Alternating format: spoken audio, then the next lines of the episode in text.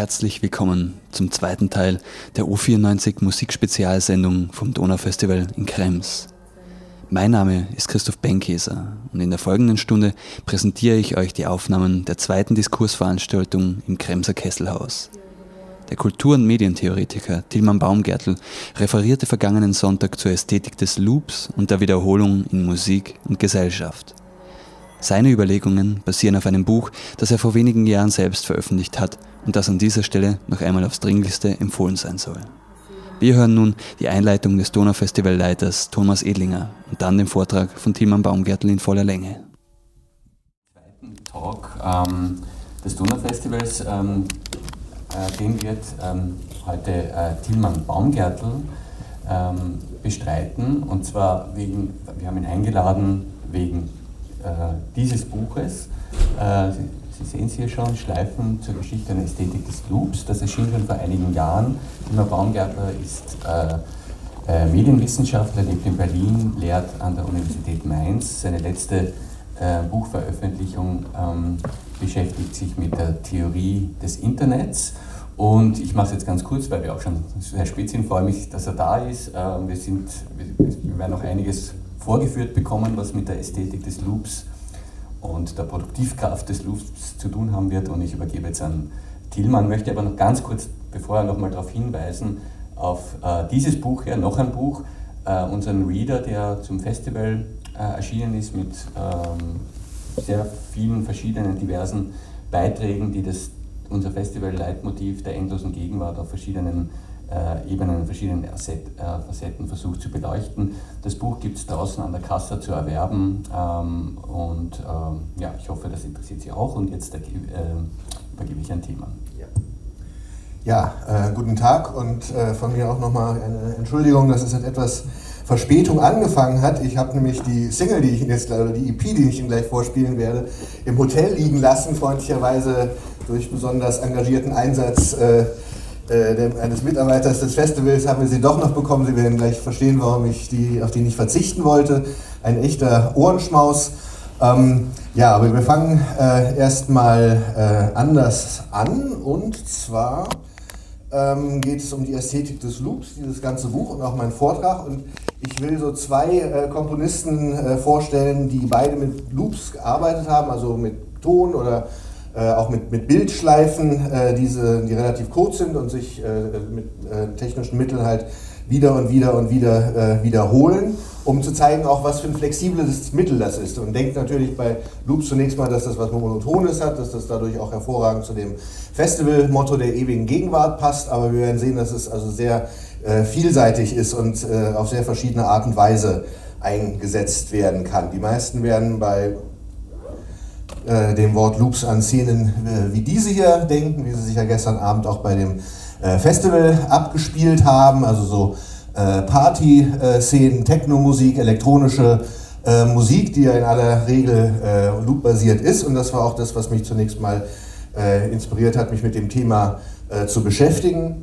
Ähm, und ähm, ja, das waren so meine, meine bewegten 90er Jahre, als ich selbst noch zu solchen Partys gegangen bin und mir irgendwann mal gedacht habe, das ist eigentlich sehr monoton und widerspricht eigentlich auch so total dem, was ich im Musikunterricht und beim Gitarrenunterricht über Musik gelernt habe. Diese Patterns, die sich wiederholen ohne äh, sehr große äh, Variationen, das ist eigentlich so ganz anders als das, was wir uns in Europa unter Musik vorzustellen äh, gelernt haben. Und das war eigentlich so zunächst mal das, das Ausgangsinteresse, wie das eigentlich sein konnte, dass halt Ende des 20. Jahrhunderts Musik, die auf genau sowas äh, basiert, plötzlich so populär werden konnte und das ja in gewisser Weise auch bis heute geblieben ist. Und äh, um mir selbst diese Frage zu beantworten, äh, oder um diese Frage äh, äh, zu beantworten, würde ich am Anfang gerne mal einen kleinen Ausschnitt aus dem Buch vorlesen, wo ich so versuche, den ganzen äh, ähm, kulturgeschichtlichen Rahmen so ein bisschen zu erklären, warum das eigentlich so ein interessantes Thema ist oder eben auch eins, das so bestimmten äh, Vorstellung, die wir so von, von der Moderne haben, total widerspricht. Und äh, ich zitiere mich jetzt einfach mal selbst. Gerade in der westlichen Kultur gelten Wiederholungen traditionell als langweilig und geisttötend. Du wiederholst dich, heißt es als Kritik, oder es ist immer dasselbe mit dir. Oder als hätte da schon jemand den Siegeszug des Loops kommen gesehen, kannst du nicht mal eine andere Platte auflegen.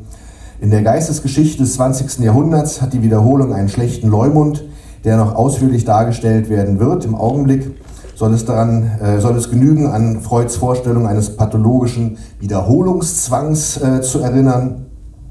Auch in der Frankfurter Schule und besonders bei Adorno, äh, äh, da wird radikale Kritik an Wiederholung der Massenmedien und der populären Musik geübt, die als regressiv und einlullend angesehen werden.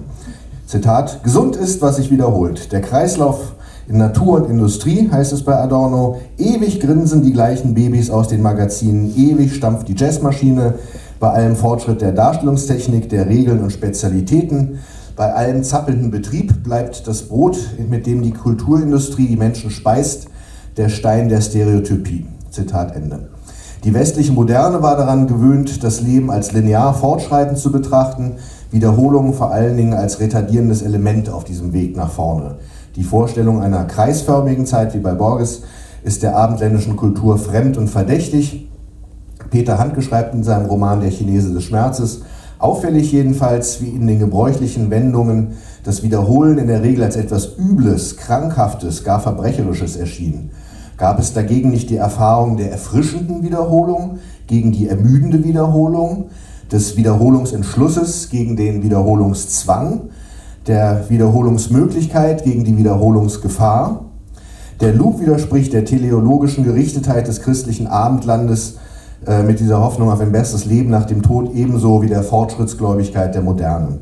Wer hart arbeitet, wird sein Ziel erreichen. Wer in seinem Leben gut war, kommt nach dem Tod in den Himmel. Wer immer seine Sozialabgaben bezahlt, bekommt später eine Rente. Die Geschichte ist eine Geschichte der Klassenkämpfe, die naturwüchsig in Revolutionen, Diktatur des Proletariats und schließlich klassenloser Gesellschaft münden. Die Gesellschaft, die Gegenwart der Menschen in der westlichen Moderne lief immer auf solche Zukünfte zu. Der Loop als kulturelle Form widerspricht äh, solchen Vorstellungen. Auf Loops basierende Kunstwerke und Kompositionen erzeugen bei ihrem Publikum oft das Gefühl einer unaufhörlichen Gegenwart, einer zyklischen Zeit, die dem modernen Verständnis von Zeit und Geschichte als ewigen Fortschritt diametral entgegensteht. Ähm, und äh, diese theologisch-lineare Ausrichtung der westlichen Kultur spiegelt sich auch in ihren Künsten wider. Die traditionelle Musik des Westens, seines Volkslieder, Popsongs oder Beethoven-Symphonien haben in aller Regel eine narrative, teleologische Ausrüstung. Sie sind entlang des harmonischen Funktionsschemas von Spannungsaufbau und Spannungsauflösung organisiert. Sie entwickeln sich auf ein Ziel hin, eine Auflösung, einen Abschluss. Musik, die auf Loops basiert, ist dagegen nicht narrativ und nicht teleologisch. Sie geht einfach immer weiter und weiter in einer richtungslosen Evolution, bei der der Zuhörer nicht länger eine stringente musikalische Entwicklung folgen braucht, sondern mit den zyklischen, repetitiven Kreisen kurzer musikalischer Konf Patterns konfrontiert ist. Und ein solches möchte ich Ihnen jetzt auch mal vorstellen und äh, vorspielen. Und zwar von dieser EP, die ich im zarten Alter von 14 Jahren, äh, 1980, äh, gekauft habe. Und zwar, äh, glaube ich, nicht zuletzt, also ich kannte diese Musiker überhaupt nicht, aber ich hatte irgendwie gelesen, dass äh, äh, da die Pointe unter anderem bei dieser einen Seite von diesem Non darin besteht, dass da einige geschlossene Rillen drauf waren. Das fand ich natürlich irrsinnig interessant und wollte das mal hören und das klingt so. Ein bisschen lauter machen.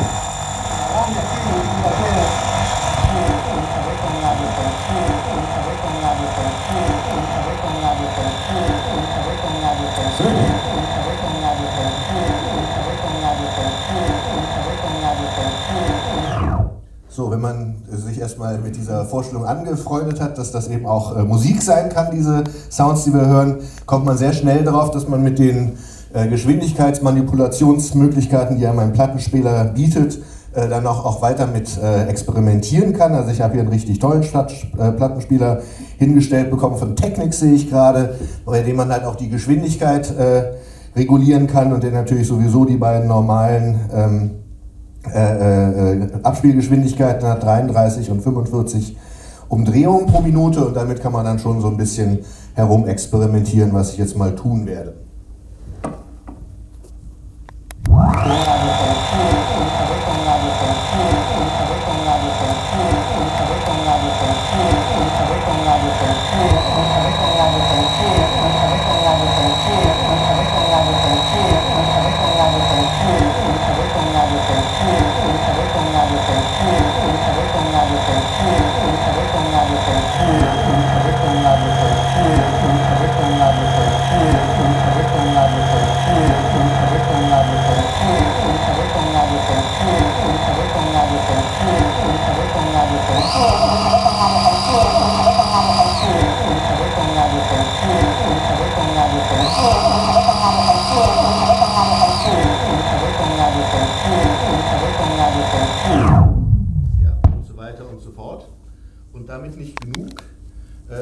Zweite Gimmick dieser Platte besteht nämlich darin, dass hier mit einem Schlagbohrer ein zweites Loch gebohrt worden ist. Also hier ist das normale Loch, hier ist eins daneben.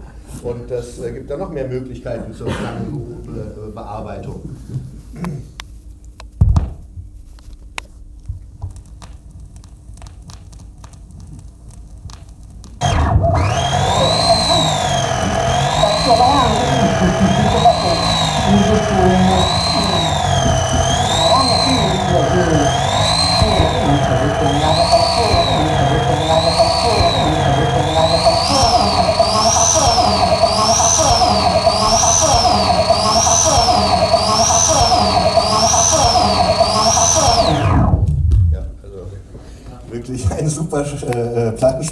Das alles mit. Normalerweise haut es da irgendwann dann die Nadel raus.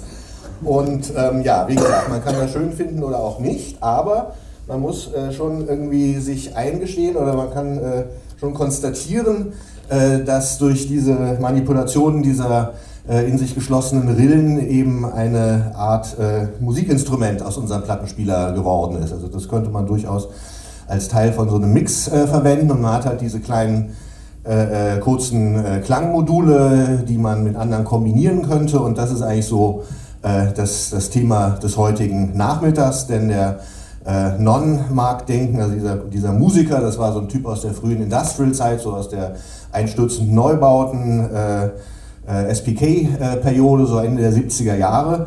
Und war halt generell für seinen Lärm-Sound bekannt und auch für ein provokantes Auftreten. Also wenn Sie sich wundern, warum Sie noch nie von dem Mann gehört haben, mag das mit solchen äh, Späßen zusammenhängen. Äh, äh, das war wohl beim Auftritt in äh, Frankreich, wo er da mit so einer Gestapo-Uniform aufgelaufen ist. Äh, wenn man im Internet nach Boyd Rice sucht, äh, findet man eigentlich mal als erstes Meldungen über Auftrittsabsagen.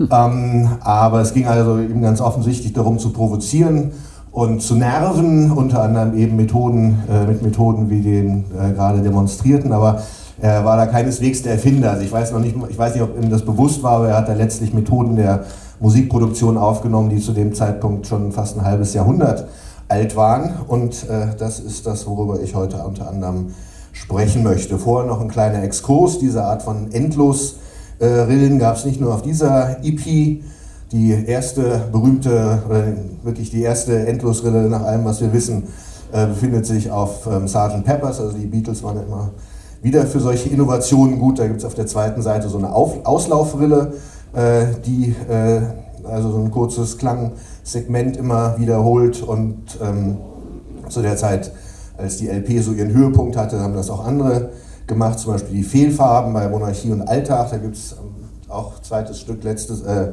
letztes Stück, zweite Seite, Paul ist tot. Da wird der, kommt der Beat eigentlich von so einem Wecker ticken und äh, zum Schluss läuft halt auch dieses Wecker, Wecker ticken in einer Auslaufrille und daraus entsteht dann auch so ein Broken Beat. Ähm, Penthouse and Pavement von Heaven 17, da ist das letzte Stück äh, We're Gonna Live for a Very Long Time und nicht ganz unpassend läuft auch da äh, die Nadel zum Schluss in einer Auf Auslaufrille, wo immer wieder For a Very Long Time, For a Very Long Time äh, und so weiter und so fort äh, wiederholt wird. Und ja, daraus ist ein ganzes Genre entstanden. Also das hier ist eine äh, äh Maxi-Single, auf der 100 solche Endlosschleifen äh, zu hören sind, also 100 solche endlosen äh, Rillen. ein weiteres Beispiel, da sind glaube ich sogar 500 drauf. Also damit, wie gesagt, kann man im Grunde dann wieder selbst Musik machen.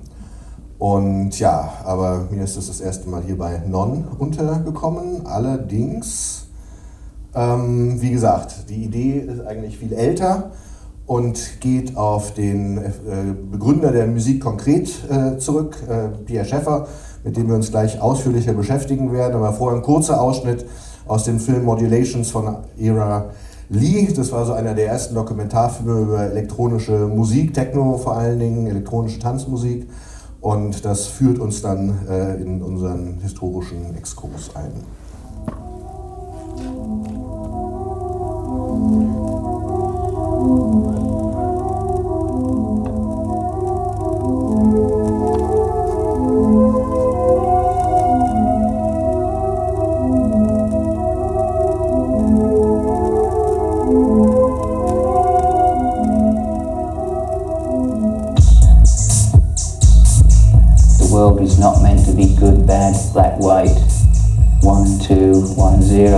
Binary, is chaos.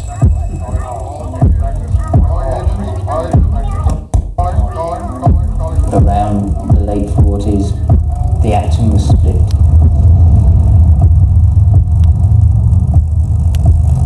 We discovered that everything was forever changed. When we discovered the word could be cut up, that sound could be cut up, that everything to do with culture could be cut up and reassembled in ways that didn't exist before. That will be seen as the most radical, important thing that happened this century.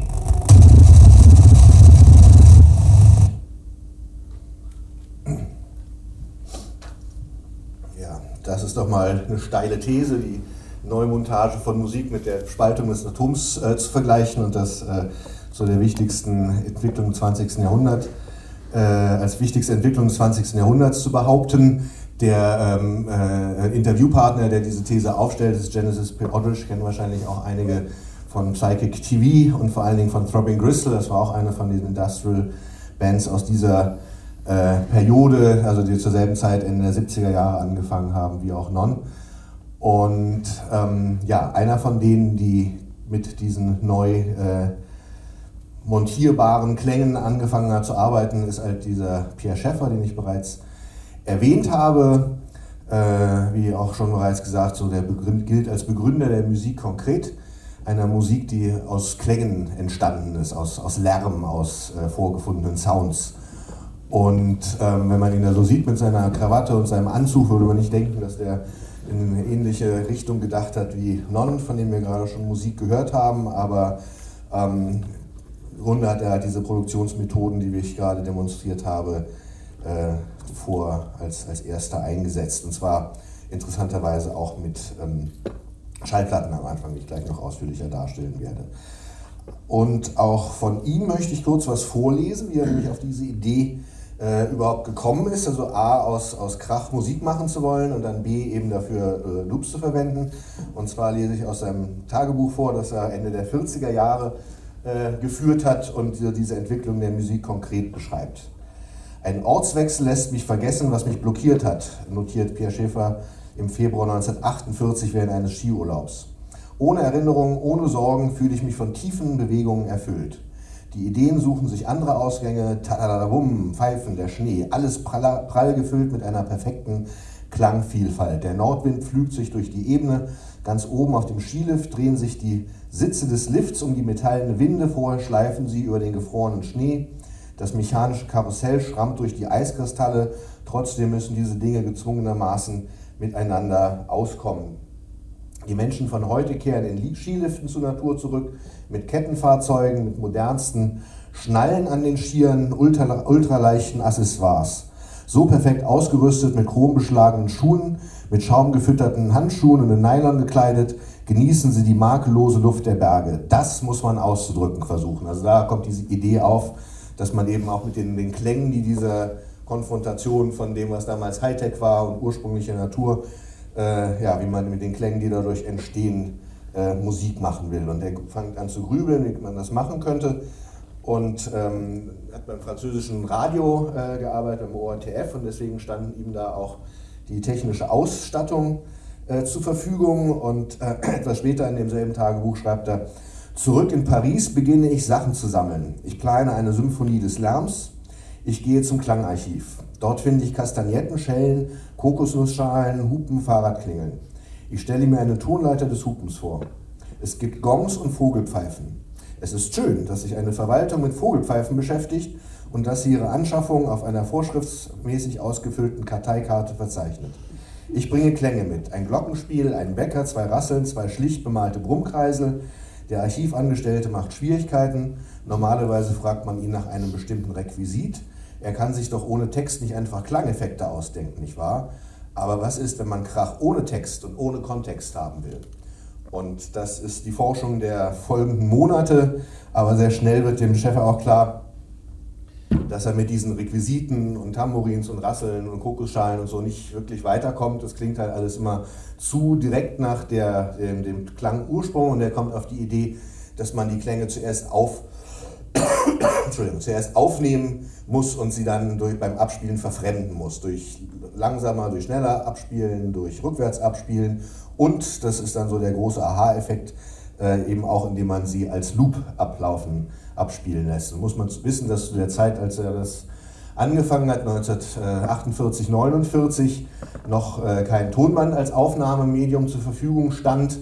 Äh, Tonband war eine Erfindung der Deutschen während des Zweiten Weltkriegs, war auch so ein bisschen so ein militärisches Geheimnis. Äh, das wurde zur psychologischen Kriegsführung eingesetzt. Man hat gleichzeitig Hitlerreden aus Berlin, vom Sender Breslau, vom Sender Warschau abspielen lassen. Die Alliierten saßen vorher in Empfänger und haben nicht verstanden, wo das herkommen könnte, weil sie nicht, gar nicht auf dem Schirm hatten, dass diese gute Klangqualität bei aufgezeichneten äh, Reden oder generell halt Klängen möglich war. Zu der Zeit war halt gab es zwei wichtige Aufnahmeverfahren, einmal auf magnetisierten Draht und das äh, äh, klang halt nicht so besonders gut oder eben auf so Schallplatten-Rohlinge, wo man mit so einer Art umgekehrten Grammophon aufgenommen hat. Also da war der Schalltrichter war sozusagen das Mikrofon, äh, der Klang wurde in den äh, Tonabnehmer geleitet und die Nadel, die normalerweise den Ton abtastet, hat ihn dann in dieses weichen, weichen Kunststoff von diesen äh, Schallplatten Rohlingen eingeritzt. Sehen wir nachher auch noch Beispiele dafür.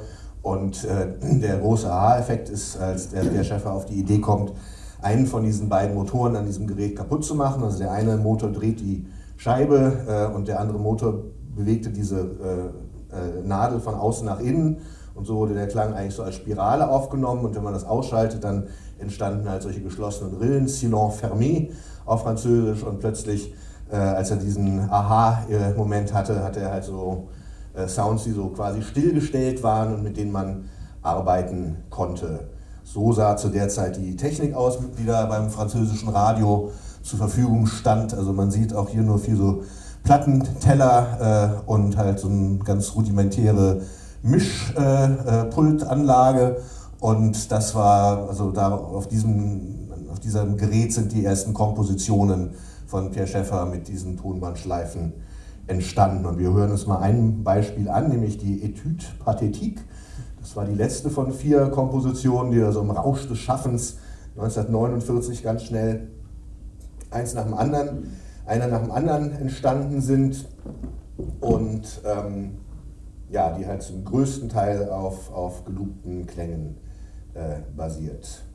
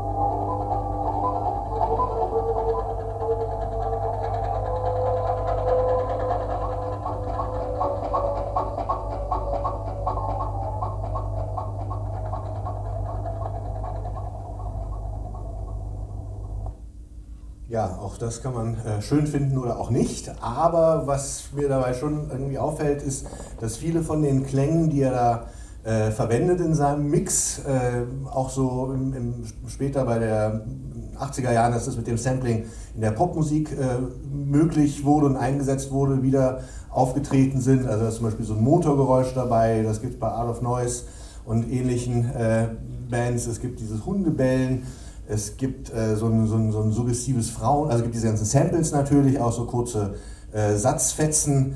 Äh, es gibt dieses suggestive Frauenstöhnen, das ist bei Tausend und einer Hausplatte sind solche äh, Sachen eingesetzt worden. Und äh, das nimmt er dann gewisserweise schon vor. Wir gucken uns jetzt mal an, äh, wie er das gemacht hat. Und zwar ähm, so ein, aus so einem YouTube-Fund, ja, also ein Film, der auch zwei Wochen später verschwunden war. Äh, zum Glück hatte ich ihn runtergeladen und deswegen weiß ich jetzt aber nicht, wer den gemacht hat und wann er entstanden ist. So der Kleidung nach würde ich mal vermuten, Ende der 70er, Anfang der 80er Jahre vielleicht. Und äh, da sieht man, wie er mit diesen vorhin erwähnten Schallplattenrohlingen eigentlich so ein Remix von dem Stück, das wir gerade gehört haben, macht. Also wenn man ein bisschen vertrauter damit ist, fällt einem auf, dass der zum Teil dieselben Sounds äh, nochmal verwendet und da jetzt halt, wie gesagt, einen anderen äh, Mix draus äh, basteln. Und das gucken wir uns jetzt mal an. Tout ça a commencé fort modestement. Un incident technique en somme. L'écoute de ce très vieux disque. Oh.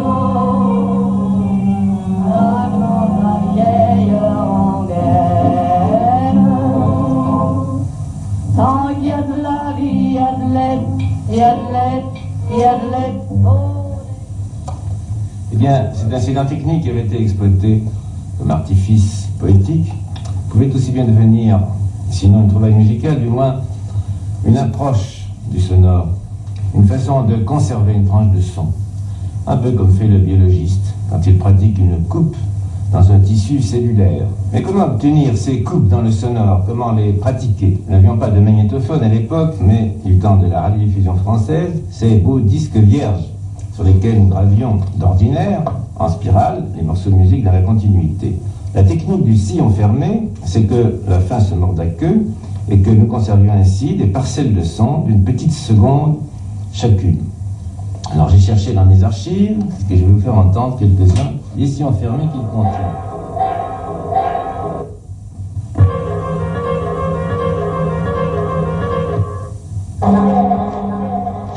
C'est une machine à arrêter le temps qui répond à de très anciens souhaits et il doit y avoir de toute façon quelques diableries là-dedans.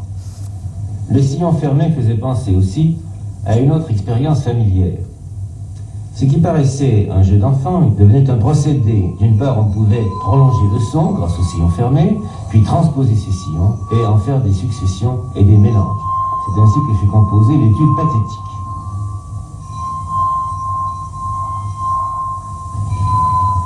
L'euphorie de la trouvaille, la frénésie de l'invention, tout était bon pour ces premiers collages. Un, deux, trois, quatre, tourne-disque. Ainsi bien. L'harmonica. La voix de Sacha Guitry. Les cœurs de l'armée rouge. Le moteur de la péniche. La série complète des harmoniques.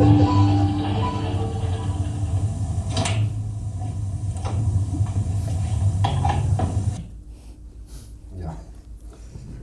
Also ich weiß nicht, ob man das, wenn man dem Stück nicht so vertraut ist, gleich beim ersten Mal hört, aber wie gesagt, so einige äh, Geräusche, zum Beispiel dieses Husten, das kommt äh, eben auch in der anderen, äh, also in dieser Attitude Pathetik, die wir gerade gehört haben, äh, vor. Was äh, für den Zusammenhang von meinem Buch unheimlich interessant ist, ist, dass, äh, also er war nicht der Einzige, er hat diese Methode weitergegeben, mit anderen Komponisten geteilt, Stockhausen beispielsweise, der deutsche Elektronik-Pionier hat dann das, dieses Verfahren von ihm gelernt und selbst äh, mit Tonband dann äh, weitergearbeitet.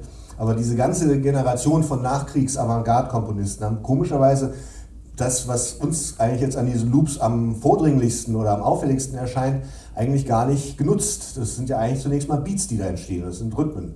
Und äh, dieser rhythmische Aspekt, der war bei den Schallplatten nicht zu unterdrücken, also deswegen haben die halt so eine Nick-Qualität, aber ähm, sobald man mit Tonband dann ähm, dif also differenzierter mit Loops arbeiten konnte, äh, ist es vor allen Dingen halt zu Klangmanipulationen äh, verwendet worden, um Klänge entstehen zu lassen, die halt mit traditionellen Instrumenten äh, nicht möglich sind. Daher kommt auch dieser Vergleich mit dem Weinglas. Dieser, das stimmt natürlich, das ist im Grunde auch äh, so ein, so ein äh, ähm, sich wiederholende Schwingung halt, die so entsteht, aber diese metrischen Eigenschaften, die der, Loops eben, der Loop eben auch hat, sind eigentlich die ersten 20 Jahre, also nach dem Zweiten Weltkrieg, nach diesem Durchbruch bei von Schäffer, übersehen äh, worden. Ähm, nur so als kleine Nebenbemerkung auf diesem Prinzip des singenden Weinglases basiert ja ein ganzes Instrument. Es gibt so eine Glasharmonika, das sind lauter solche halb äh, solche äh, Glasschalen, die ineinander äh, gesteckt sind und die man dann mit feuchten Fingern wie so ein Klavier oder wie eine Orgel spielen kann. Und gerade ist ja hier in äh, Krems die Ausstellung von Axel Hütte, da gibt es ein Video, das wird von so einer Glasharmonika begleitet, hört man nicht sehr oft, deswegen ist mir das jetzt äh, gerade aufgefallen dass das da einmal zu hören ist. Es gibt auch Mozart-Kompositionen dafür, oder das ist ein Stück interessanterweise von Philipp Glass, dem äh, Minimalisten.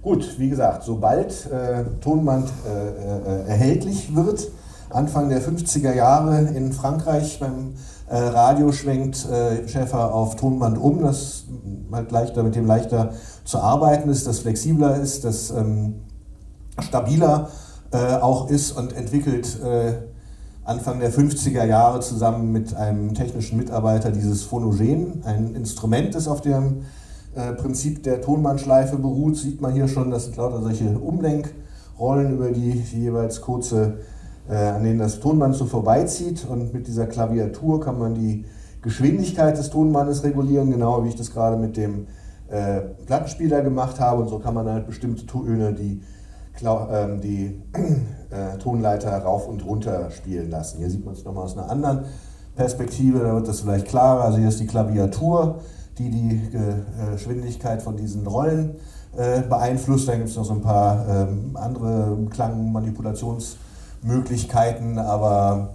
ja, mit dem sind dann so die nächsten großen Kompositionen von Pierre Schäffer und Pierre-Henri in den frühen 50er oder in den 50er und auch noch in den 60er Jahren entstanden.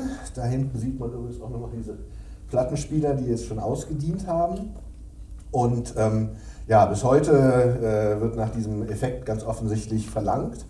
Also für diese ähm, analogen Modular-Synthesizer, die ja wieder so in Mode gekommen sind, gibt es zum Beispiel auch so ein Modul, das man da äh, anschließen kann, wo dieser äh, Phonogen-Effekt halt auf elektronische Weise nachvollzogen wird.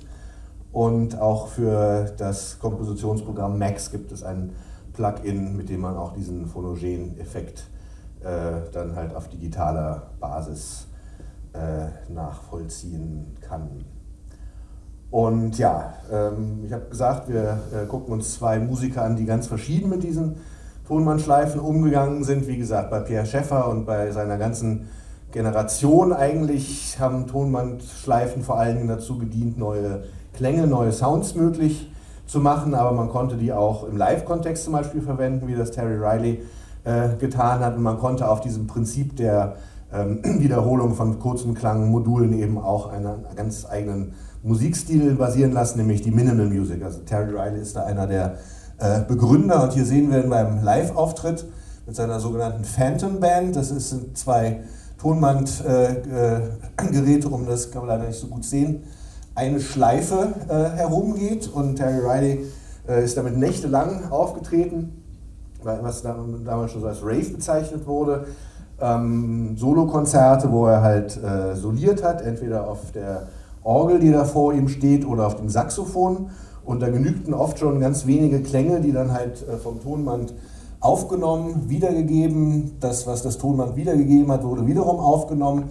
Äh, und so konnte man da so solche Walls of Sound entstehen lassen, wo so Klänge halt übereinander geschichtet worden sind. Und da hören wir gleich auch Beispiele dafür. Also es zeigt, dass äh, mit dieser Technik eben auch live aufgetreten werden konnte. Und übrigens Brian Eno hat sich das sehr genau angeguckt, diesen Setup, und hat in 70er Jahren mit Robert Fripp äh, drei Platten aufgenommen, die auf genau diesem Effekt basieren. Die haben das dann Frippertronics genannt, aber das ist eindeutig bei Terry Riley geklaut, diese Idee.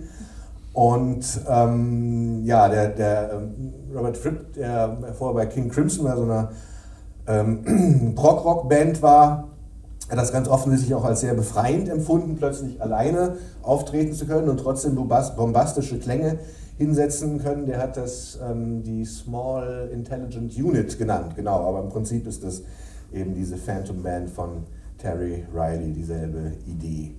Wir fangen aber mal mit einer früheren Komposition an. Also Terry Riley hat 1964 einen Soundtrack für ein Theaterstück in Paris komponiert und ähm, hat da ja, eigentlich zum ersten Mal diese Tonbandschleifen eingesetzt und hat da auch vorgefundene Musik genommen, nämlich in dem Fall ähm, ein Stück von Junior Walker, das war so ein Motown Soul Instrumental äh, Ensemble, die halt so Tanzmusik gemacht haben hören wir auch gleich.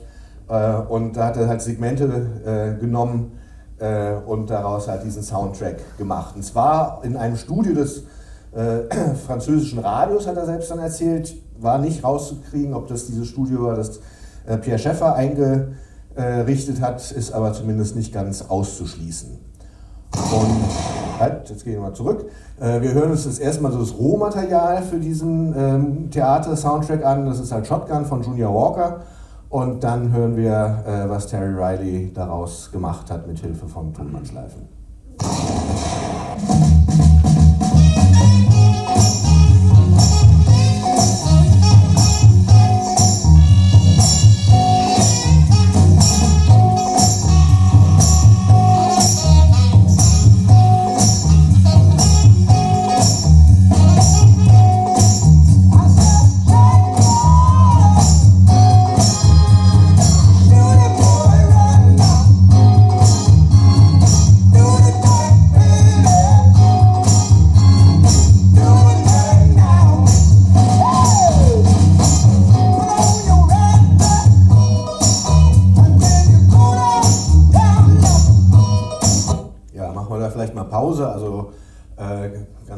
Offensichtlich so eine Partynummer, äh, Tanznummer, die selbst halt schon sehr repetitiv ist. Die hat diesen durchgehenden Bass.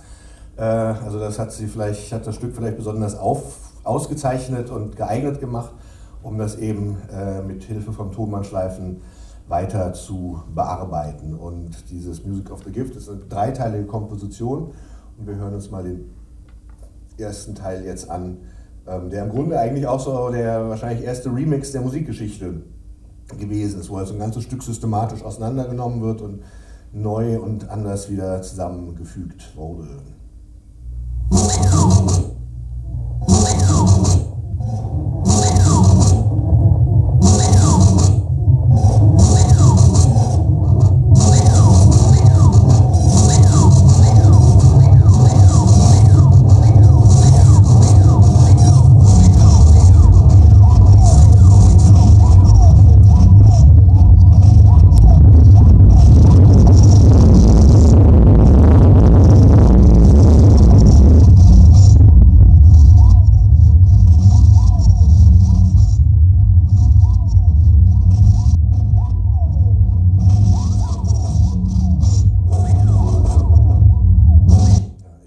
Pause. Das ganze Stück ist äh, fünf Minuten lang und auch da kann man, auch das kann man wieder schön finden oder auch nicht. Aber was glaube ich klar geworden ist, dass äh, hier plötzlich so ein eher metrischer Einsatz der äh, Schleifen, äh, der Tonbandschleifen praktiziert wird. Also es gibt auch da wieder so Stellen, wo man so mitnicken kann. Das sind so einzelne Samples ausgesucht werden worden, die, die werden wiederholt und daraus entsteht halt die Struktur von diesem Stück und damit hatte der Terry Riley eigentlich so die Grundlage der Minimal Music gelegt. Das hat er später halt auch wieder dieses Verfahren in die Instrumentalmusik zurückverlegt, dass man halt lauter so kleine äh, Patterns, Klangeinheiten, äh, kurze Phrasen hat, die miteinander kombiniert werden können und äh, halt wieder und wieder und wieder wiederholt werden. Da hören wir gleich auch noch ein Beispiel, was sich aus solchen äh, vielleicht erstmal nicht so ansprechend klingenden Experimenten entwickelt äh, hat. Diese Aufnahmen sind bis heute auch nicht so richtig bekannt, leider Gottes. Deswegen äh, äh, kommen die in meinen Vorträgen immer vor, weil die eigentlich schon so offenbar auf dem Weg zum Abfall äh, waren, als äh, das Label Organ von of Corti sich an Terry Riley ge gewendet hat, weil man in der Literatur las man immer wieder von diesen Tonband-Experimenten, aber eigentlich war nichts zu hören und Ende der 90er Jahre haben die es dann verdienstvollerweise äh, veröffentlicht und plötzlich fiel so einer ganzen Generation von Musikwissenschaftlern das auch so wie Schuppen von den Augen, wie eigentlich so die Minimal Music äh, à la Terry Riley entstanden ist, nämlich wie gesagt aus dieser Kombination und Rekombination von kurzen Patterns per Tonbandschleife. Und ja, äh, der Vollständigkeit halber auch die andere Art, wie äh, Terry Riley Tonband eingesetzt hat, Tonbandschleifen. Ich habe es gerade schon erwähnt, bei Live-Auftritten eben. Hier sieht man es nochmal aus einer anderen Perspektive. Da im Hintergrund wieder diese Phantom Band, also zwei Tonbänder, um die sich ähm, äh, eine Tonbandschleife dreht. Und das klang dann bei den Live-Auftritten so.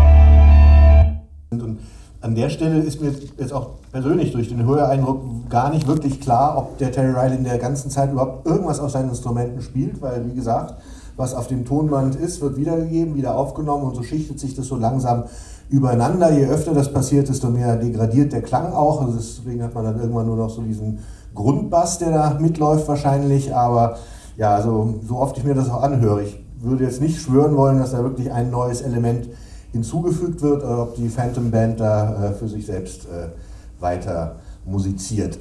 Von Terry Riley habe ich leider nicht so eine schöne äh, Dokumentaraufnahme von solchen Auftritten, wie ich das gerade von Pierre Schäffer hatte.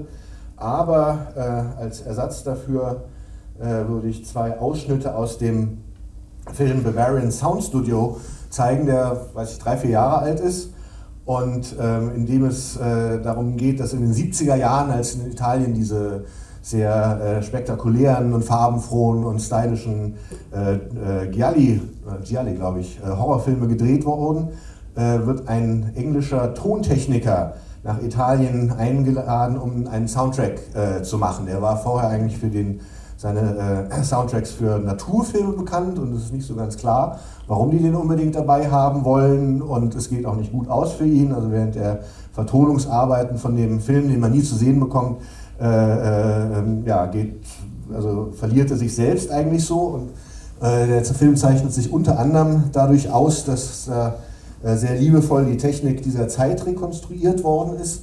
Und ähm, ich zeige zwei Ausschnitte. Der erste zeigt dieses ähm, Effektgerät Echoplex. Ähm, man sieht also, dass diese Idee von Pierre Schäffer auch ganz schnell zu in anderen Bereichen zu Weiterentwicklungen im Instrumentenbau geführt hat. Und ähm, ja, in dieser Szene wird dieses Echogerät äh, demonstriert. Und am Anfang fehlt kurz der Ton, aber äh, der setzt dann ganz schnell ein, wenn es halt wirklich darum geht, äh, wie dieses Instrument äh, oder dieses Effektgerät benutzt wird. I didn't know that you could change my voice so much. Have you ever heard yourself in of these before?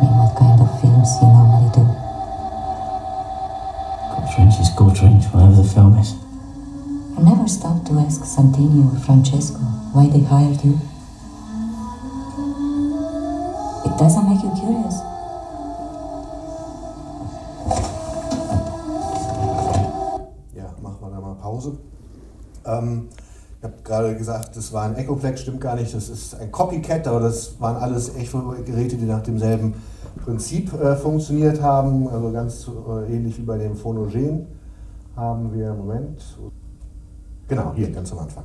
Ähm, also ich bin mir jetzt hier nicht ganz sicher, was da der Aufnahme und welches die Wiedergabeknöpfe sind, aber im Prinzip, im Prinzip äh, ist das auch mit der, äh, der Phantom Band wieder vergleichbar. Einer von diesen Tonköpfen nimmt das Signal auf und dann je nachdem, welche man an von den Wiedergabeknöpfen, die dahinter geschaltet sind, äh, man durch Knopfdruck sieht man ja auch, anschaltet, werden halt diese Echos länger und kürzer. Und auch da äh, gibt es dann wieder diesen Überlagerungseffekt, der da auch kurz äh, vorkommt. Und dieses Gerät hat auch den Sound von diversen Bands äh, geprägt. Also nächste Woche tritt ja hier Manuel Götsching auf, äh, der in den 70er Jahren so eine Krautrock-Band namens Ashra Tempel hatte. Und den habe ich für das Buch damals auch interviewt, weil der da halt auch als im Zusammenhang mit Loops eine große, eine, eine wichtige Rolle gespielt hat und äh, wichtige Musik gemacht hat. Und er hat gesagt, das sei eigentlich die Grundlage von dem Sound von Ashra Tempel gewesen. Und wenn äh, bei Auftritten das Band gerissen ist, was schon mal vorkommen konnte, war eigentlich, konnte man nicht weiterspielen, weil das, der ganze Sound eigentlich nur auf, dieser, äh, auf diesem Echo-Effekt unter, also unter anderem äh, basierte. Und dann sieht man in diesem äh, Film auch noch, stopp, genau, sieht man, äh, wie zum Teil mit, mit äh, also riesen Loops gearbeitet worden ist, die so durchs ganze äh, Studio in dem Fall gehen. Und äh, ja, um da auch so Klänge aufeinander zu schichten. Also hier, man sieht, unser Protagonist ist schon deutlich derangierter. Also diese ganzen Arbeiten an diesem Horrorfilm gehen ihm zunehmend an die Nieren und auch die Arbeitsumstände. Also der ganze Film ist auch ein, ein großer Spaß, wie dieser arme Mensch da von dieser italienischen Horrorregisseuren so langsam äh, in den Wahnsinn getrieben wird. Aber das interessiert uns nicht so sehr wie die Technik, die da halt äh, aufgebaut worden ist und rekonstruiert worden ist. Und ein anderer Musiker, den ich für mein Buch interviewt habe, war Holger Tschukai von der äh, Band Ken, auch so eine Krautrock-Band der 70er Jahre. Und der hat gesagt, seine erste Soloplatte, Xanaxis, ist genau mit dieser, also mit solchen großen Loopschleifen produziert worden. Und ähm, hier geht der Tonband, das Tonband um eine schmutzige Kaffeetasse unter anderem, wie wir gleich sehen werden. Bei ihm war es eine Flasche Kölsch, die das äh, Tonband in posizioni. E ha suscitato per noi una salvezza potente nella casa di Davide, suo servo, come aveva promesso per bocca dei suoi santi profeti che insegna prima la salvezza di la terra di ora, proclamiamo così come ci ha si è ricordato per la la terra, il giuramento che doveva essere la terra, e voi diventare la sua signora, la salvezza, la schiera di mare, la voce di profeta. Sürpriz, sürpriz, sürpriz, sürpriz, sürpriz, sürpriz,